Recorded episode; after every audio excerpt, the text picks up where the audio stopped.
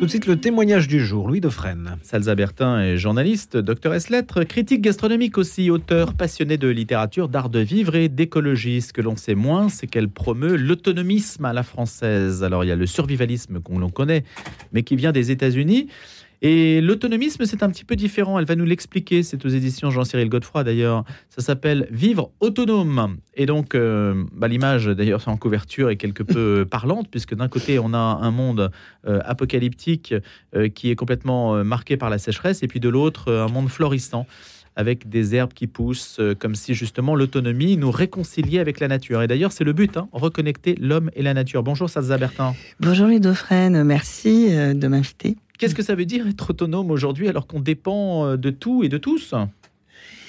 Alors justement, c'est euh, c'est exactement le, le cœur du sujet du livre. C'est que euh, aux États-Unis, on parle beaucoup de survivalisme, et dès qu'on veut être un peu autonome en France, on mélange les deux concepts. Or, finalement, ce que j'appelle le survivalisme à la française pourrait être l'inverse du survivalisme américain.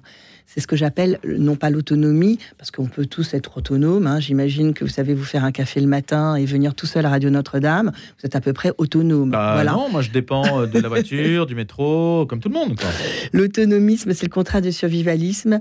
Euh, c'est justement euh, une autonomie assumée qui est en fait le contraire du survivalisme, presque, dans l'esprit en tout cas. Alors qu'est-ce que c'est le survivalisme Dans ce cas, on va définir alors, le, concept américain. alors le survivalisme, c'est plutôt une, une sorte, presque une doctrine, et en tout cas des conseils très concrets qui ont été au moment de la guerre froide dispensés auprès de chaque foyer américain à travers des petits livres, des petits livrets qu'on peut retrouver encore.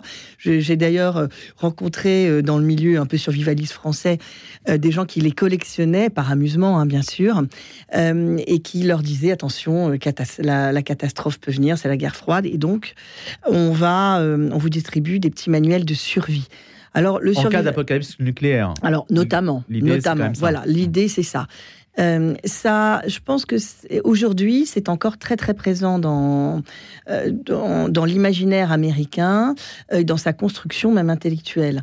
le, on imagine l'américain avec ce gros Rangers dans son bunker. Eh ben, figurez-vous que c'est vrai. Vous avez un certain nombre de gens qui ont les moyens, des tas de milliardaires qui ont au fin fond du désert, dans des lieux tenus secrets, des bunkers enterrés au cas où. Vous voyez, et donc des décennies, des décennies après, cette idée perdure. Et alors le survival euh, c'est quand même quelque chose de très paranoïaque, hein, on va dire. C'est-à-dire que le monde va nous tomber sur la tête et surtout, on va se la jouer perso, pour reprendre une expression bien française et un peu relâchée. Donc c'est euh, je sauve ma peau et éventuellement celle de mes proches. Hein. Bon voilà, on, parfois on a des bunkers pour être quand même quelques-uns, mais bon c'est pas le c'est pas le plus courant. Et donc on sauve euh, on sauve sa peau en cas de, de catastrophe, moi contre le reste du monde. Ça c'est un phénomène tout à fait marginal en France très marginal, très marginal. C'est ce que je dis, c'est plutôt euh, ou des gens qui ont envie de s'amuser, ou des gens qui effectivement sont très influencés par la culture américaine. Et où, euh, et puis, euh, bon, bah, vous avez aussi toujours un peu des paranoïaques. Ceci dit, attention, euh, si vous allez sur des sites gouvernementaux, on vous dit qu'il faut toujours quand même prévoir. voilà, gouverner, c'est prévoir, et toujours prévoir des petites choses à, faire, à avoir chez soi en cas de rupture de normalité. Hein, voilà. Donc c'est pas parce qu'on est justement, autonomiste. Alors par exemple, rupture de normalité, qu'est-ce que ça veut dire? Le Covid?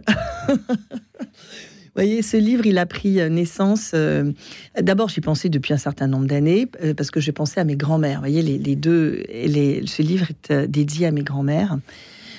Qui ont connu la guerre, hein, qui ne sont plus de ce monde, mais qui étaient des femmes qui étaient résilientes. Ça aussi, c'est un mot dont on va, on peut parler euh, que je crois qu'on, qui est un mot qu'on, qu'on, a le droit d'employer par extension aujourd'hui, parce que résilient ne s'applique pas forcément à quelqu'un qui a connu un énorme traumatisme, et justement une rupture de normalité dans sa vie ou dans le monde, mais euh, aujourd'hui a une forme, une manière d'être au monde.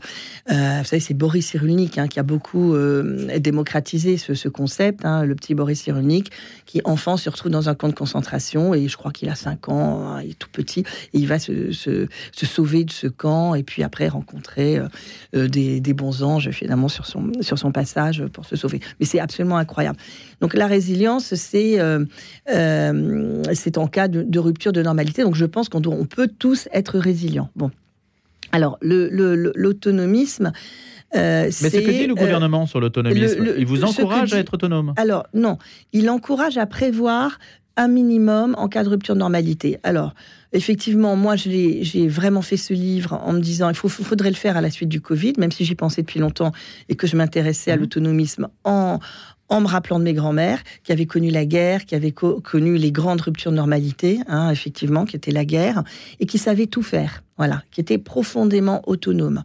Elles pouvaient être, euh, euh, quel que soit leur milieu social. Oui, essentiellement issues du milieu euh, rural pour beaucoup. Hein, pour beaucoup.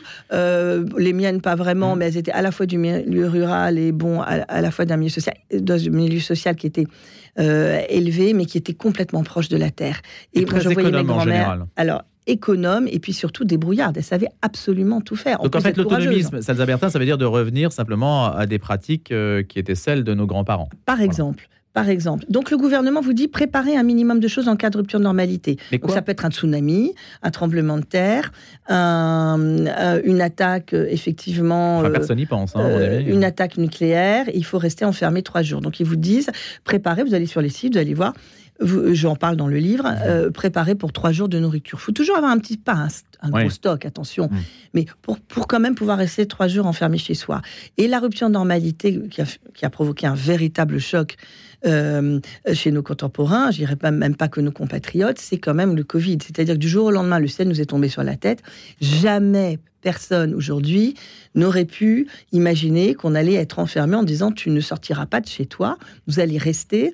Et si d'ailleurs vous sortez, eh ben on va envoyer des hélicoptères en plein milieu de la forêt de Fontainebleau pour vous repêcher ou vous repêcher parce que vous faites de la voile ou du kitesurf en plein milieu de l'océan tout seul.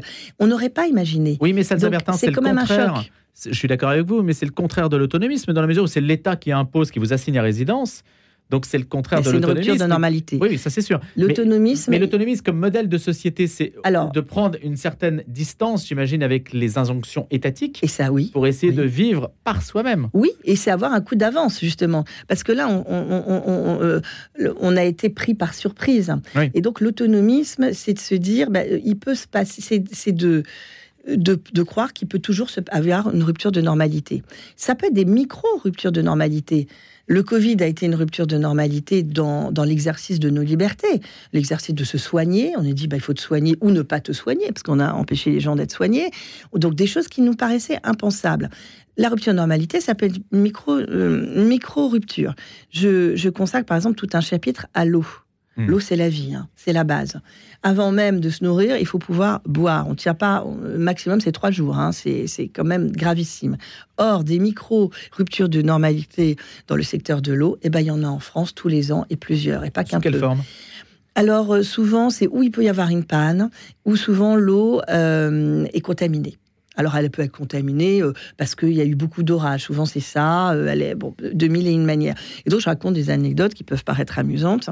Pourtant, la France est gâtée en matière euh, ah, oui, mais on a de, trop, oui, on a ressources en eau. Hein. On a l'habitude d'appuyer sur un bouton. Oui, oui c'est sûr. Mais demain, une simple panne d'électricité, vous êtes pour les méga-bassines Et les villes Alors, si vous voulez, je, je, je pense que l'eau ne doit pas être euh, ce qui serait un peu le projet de, de, de, voilà, de ceux qui ont les moyens de nous imposer les choses, à nous le peuple. C'est-à-dire que l'eau doit continuer à être une ressource gratuite et qu'elle ne doit pas être privatisée. Et là, il y a un projet de plus en plus de vouloir privatiser l'eau sous prétexte de sécheresse. Et donc, sous prétexte de, d'abord aujourd'hui, maintenant, c'est le prétexte de l'écologie, on réduit la liberté et la nature est généreuse. La nature, elle a été donnée à tous. Voyez, si les semences sont reproductibles, c'est parce que la nature, ou Dieu, on est sur une radio catholique, euh, vous offre cette possibilité, vous voyez. Donc les méga bassines, économiser euh, un peu d'eau, c'est gouverner, c'est prévoir. Voilà. Après, j'ai pas d'idée sur les sur certains sur les secteurs. Hein. Hmm. J'imagine que ça dépend des régions, que ça dépend de la taille de la méga bassine, mais que gouverner, c'est prévoir. Et donc qu'un paysan qui se dit peut-être qu'il va y avoir une grosse sécheresse, je vais peut-être pas perdre non plus toutes mes récoltes parce que lui, il nous nourrit. L'idée de ne pas gaspiller l'eau qui tombe du ciel, ça paraît tomber sous le sens. Ça paraît un peu tomber sous le Après, il y a des problèmes plus techniques. Mais ce que je veux dire, c'est que quand même, euh, ça fait partie de l'autonomisme de prévoir, de même qu'un récupérateur d'eau de pluie pour celui qui fait le potager, euh, c'est de l'autonomisme. C'est on prévoit. Qu'est-ce que vous conseillez aux personnes qui nous écoutent, qui se diraient tiens, j'ai envie de devenir un petit peu plus autonome, alors que chez soi, si on vit euh, en ville hein, ou dans les grandes métropoles, bah, on a un congélateur, donc déjà on dépend de l'électricité à 100% pour toutes nos activités quasiment. Est-ce qu'on est qu'on envisage l'autonomisme sans l'électricité? Est-ce que c'est possible ça? C'est possible. Il y a beaucoup de gens qui le vivent. Alors, il, faut, y a beaucoup de gens qui vivent sans électricité. Vous non, mais non, non, mais il y a beaucoup de gens qui essaient de le vivre. Ah Alors, il y a des gens qui sont vraiment en autonomie. J'appelle pas non plus forcément ceux-là des, des, survivalistes. Hein, vous verrez, on, va, on rencontre beaucoup ah, de personnages dans mon hein, livre. Hein. C'est des gens que j'ai rencontrés. Euh, c'est un vrai choix, mais c'est aussi une manière de décroître. Alors, vous savez, l'autonomisme, ça se rapproche aussi de l'écologie, mais pas de l'écologisme. Mmh. Aussi, je fais bien la différence. Hein. Ça n'est pas une idéologie, justement. Être autonomiste, c'est être euh, pragmatique. C'est une sorte d'éthique de vie. C'est une éthique de vie, c'est aussi voir un monde meilleur où on va euh, décroître d'une certaine manière, en tout cas mieux consommer, ne plus être des consommateurs, mais des consommateurs. acteurs mmh. Voyez euh, c'est une manière euh, de voir le monde euh, qui n'est plus, oui, c'est ça, celle du, celle du consommateur, qui est une manière de voir le monde, de vivre en harmonie plus avec la nature et de vivre une sobriété, une sobriété heureuse, hein, pour reprendre une. Mais vous avez rencontré des gens qui vivaient sans électricité? J'en ai rencontré, on vit jamais sans électricité. On vit pas forcément de manière très écologique si on utilise des panneaux solaires, mais on peut utiliser des panneaux solaires. Euh, on peut utiliser euh, les, héliotechniques hein, qui existent euh, depuis 900 ans avant notre ère. Hein. On peut cuire avec le soleil. Je parle beaucoup de la cuisson solaire. Moi, je suis du sud de la France et je j'ai rencontré des, personnages aujourd'hui qui qui qui, distribuent hein, ces, fours solaires que j'aime beaucoup, euh, par exemple. vous pouvez vous, vous, chauffer un peu avec euh, les fours solaires. Vous pouvez euh, vous, vous, vous, éclairer avec des panneaux solaires. Ça, c'est facile. mais si vous voulez vous passer du réseau, qu'est-ce qui va se passer? C'est que bah, la télévision, tout ça, vous allez oublier, par exemple. En revanche, votre frigo, ça, peut être ça peut être soutenable. Mais les low-tech viennent à votre rescousse et, vous, et je vous dis comment vous pouvez finalement vous passer de frigo. Alors c'est un autre mode de vie, hein. c'est beaucoup plus sobre, c'est une vraie sobriété, mais ça fonctionne. Il y a un coquin qui s'appelle euh, euh, Archimède, euh, qui a déjà, lui, utilisé toutes ces, toutes ces techniques déjà hein, en 212 avant Jésus-Christ, quand il a l'idée euh, de faire rôtir euh, dans le port de Syracuse euh, la flotte romaine qui est là et qui va utiliser des miroirs. Voyez. Absolument. ça fonctionne très bien. Salsa Bertin, ce sont des vieilles recettes, mais vous avez le mérite de les énoncer de manière claire pour tout le monde conserver et accommoder les aliments, par exemple, comme nos grands-parents. Donc il y a la conserve, la pasteurisation. Bon, ça, c'est pas forcément. Si, ça peut être accessible à, tout un chacun. On peut. Oh, c'est une technique. une, Fois, une, Fois, qu'on l'a fait une fois ou qu'on a vu avec euh, quelqu'un qui savait le faire. On peut prendre des euh, cours de tout ça, d'ailleurs. Alors ça peut. On peut, on peut prendre des cours de tout ça. Il y a même des stages. Ah Alors il y a des stages, notamment dans le milieu permaculturel, hein, qui rejoint parce que les gens qui sont dans le milieu de la permaculture sont très autonomes, savent un peu tout faire. Et effectivement, un certain nombre d'entre eux organisent des stages. Alors attention aux arnaques. Plus ce sera cher et plus vous saurez que ce sont des gens qui profitent du système. Or, dans ce milieu autonomiste, il y a un concept qui est très important, c'est la gratuité. Euh, souvent, on vit euh, dans, l'échange, le troc, le partage. Euh, dans les milieux de la low-tech, par exemple les fours solaires, le solaire, etc., toutes, ces, toutes ces choses dont je parle, ce sont des milieux qui vivent dans l'échange et dans le partage. Euh, c'est euh, tout, des milieux où il y a une forte interaction. Le milieu des makers, que j'aime énormément. Les makers Ouais, les makers. Qu'est-ce que c'est C'est-à-dire refaire soi-même et mettre les plans en, source ouverte, en open source, comme on dit. On repère, donc, on répare les choses euh, On les répare et on les crée. Et on les crée. On crée et on met en commun les sources. Ça s'appelle l'open source. Et donc les gens qui vont vous faire euh, payer des stages pour reconnaître euh, trois brins d'herbe dans la nature euh, consommable et que ça va vous coûter des milliers d'euros, alors là, écoutez, non, écoutez, c'est pas du tout l'esprit ni de la low-tech, ni des, des makers, c'est pas du tout l'esprit de la permaculture. Qu'on se fasse un peu payer pour le travail qu'on fournit, c'est normal, mais je crois qu'il y a beaucoup, on est beaucoup dans l'échange, la gratuité, le partage Donc oui, ça existe effectivement. Mais n'allez pas payer des stages sur Internet à, à des milliers d'euros. hein. Le message est passé, donc attention quand c'est cher. Le il y a beaucoup de techniques. Là, je parlais des aliments à l'instant, mais euh, ce qu'il faudrait évidemment dire à- aux, aux personnes qui ne savent peut-être pas, et j'en fais partie, euh, il y a des techniques comme la déshydratation, le séchage et le fumage des viandes et des poissons. Euh, Ouais, On avec- peut conserver dans l'huile, la nourriture lyophilisée, ça existe. euh, Alors ça, est-ce qu'on peut le faire soi-même? Je suis pas Non, sûr. hein. non, non, non, non. Là, c'est beaucoup trop puissant. Par Ouais. contre, sécher vos aliments, vous avez euh, le séchoir solaire que vous pouvez construire vous-même ou acheter, ou même acheter en kit. Un, un- un constructeur dont, dont- dont je parle, qui est d'origine marseillaise et qui est dans le sud, qui développe des, des- des concepts. Alors, on peut acheter le kit pour le faire soi-même. On peut le faire soi-même de A à Z parce que les, les plans sont mis à disposition. Ou on peut l'acheter pour quelques centaines d'euros et ça va vous durer à vie. Voilà. Ce que, attention, je m'adresse dans ce livre, vous avez des, manuels d'autonomie hein, qui existent. Moi, c'est pas un manuel d'autonomie. Vivre autonome, c'est un manuel de réflexion. Hein, c'est un petit un bréviaire, un petit bréviaire. Je suis sûre, je vous taquine parce que c'est une radio catholique, mais euh, qui il vous dit, vous êtes, nous sommes 80% d'urbains, un peu plus. Aujourd'hui, on vous donne des manuels d'autonomie pour être effectivement presque des survivalistes et pour vivre euh, retranché dans sa bade. Vous savez, le, le- le truc de, le grand truc de l'autonomie, c'est d'avoir une bade, Une bad, qu'est-ce que c'est? Une base autonome durable. Alors là, vous êtes un peu retranché non pas dans un bunker, mais dans votre maison où vous avez absolument, vous êtes vivez totalement en autonomie. Attention, ça c'est un rêve qui est pour 2% de la population et encore, je suis très gentille.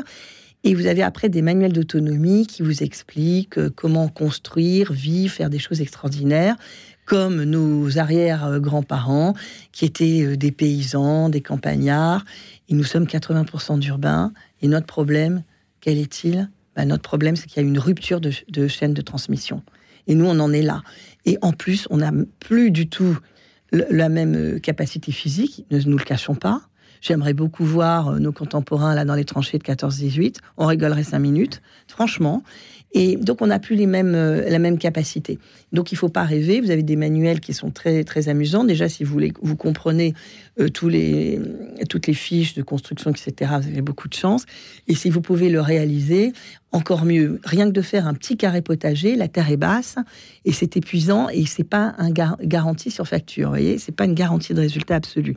Donc moi, ce livre, il vous, il- Enfin, l'autonomie, c'est accessible déjà. hein. Si on, on vous suit, Sylvia Bertin, il nous reste deux minutes. Un, euh, l'autonomie maximum, c'est accessible aux gens qui ont les moyens. Parce que si vous voulez avoir une base autonome durable, physique, Euh, moyen physique. moyen, moyen, Parce que moyen- moyen beaucoup moins financier cher aussi. Généralement, ça concerne les personnes quand même d'un certain, d'un certain niveau de revenu. Ça Ah va pas être- pas forcément. Ah, la personne, euh, je suis pas sûr que la personne Non, qui non, soit euh, au SMIC euh, désire être autonome. Pas forcément. Ah bah non, mais pas forcément. De toute façon, tout le monde ne peut pas physiquement, mais pas forcément. Mais elle n'y aspire Vous savez, même pas. un- un- une chambre de bonne ou un studio à Paris, ça coûte le prix d'une maison de campagne. Mais vous pourrez pas, il faut pas rêver. Et là, beaucoup de Parisiens sont rentrés après le Covid parce que ils ont, ils ont voulu partir à la campagne. Et vous avez maintenant, j'ai vu ça, des villages entiers qui sont à, à revendre avec ple- plein de maisons les unes à côté des autres parce que la vie à la campagne n'est pas faite pour tout le monde. Non, ce livre, il vous forme intellectuellement. C'est ce que je c'est que si déjà dans votre tête, vous n'avez pas compris que euh, c'est déjà dans votre tête qu'il faut être autonome, qu'il faut pas vous laisser dicter ce que vous avez à penser et la manière dont vous vivez. Eh ben, euh, déjà, vous pouvez mettre des tas de solutions en place qui sont concrètes et qui sont euh, les bases de l'autonomisme. Ça ne fonctionnera pas. À la première rupture de normalité, vous serez balayé comme un fétu de paille. Ça ne tiendra pas. C'est comme, vous voyez, ces Parisiens qui sont allés à la campagne. C'est d'abord, c'est pour ça que le livre, il y a toute une partie de formation intellectuelle, mais c'est un livre qui est fait pour tout le monde, pour les urbains. Et je vous donne les bases. Et après, vous avez tout ce qui est réalisable par des gens comme moi. C'est-à-dire, voilà, les gens du peuple, urbains, euh, sans capacité, entre guillemets, particulière, parce que je suis une urbaine. Et comme vous me voyez là, Louis Dauphren, je suis pas tout de suite là, comme ça, prête à partir en bushcraft. Ne nous le cachons pas. Ah, vous êtes venu tout seul, c'est- déjà bien. Mais c'est à- voilà. Mais donc ce livre, il est fait pour savoir quel autonomiste vous êtes. Et je pense que vous aurez la réponse. Eh ben, on vous lira justement, Salza Bertin, pour le savoir. Vivre autonome, le survivalisme à la française. Merci d'être venu, Salza Bertin. Merci de m'avoir invité.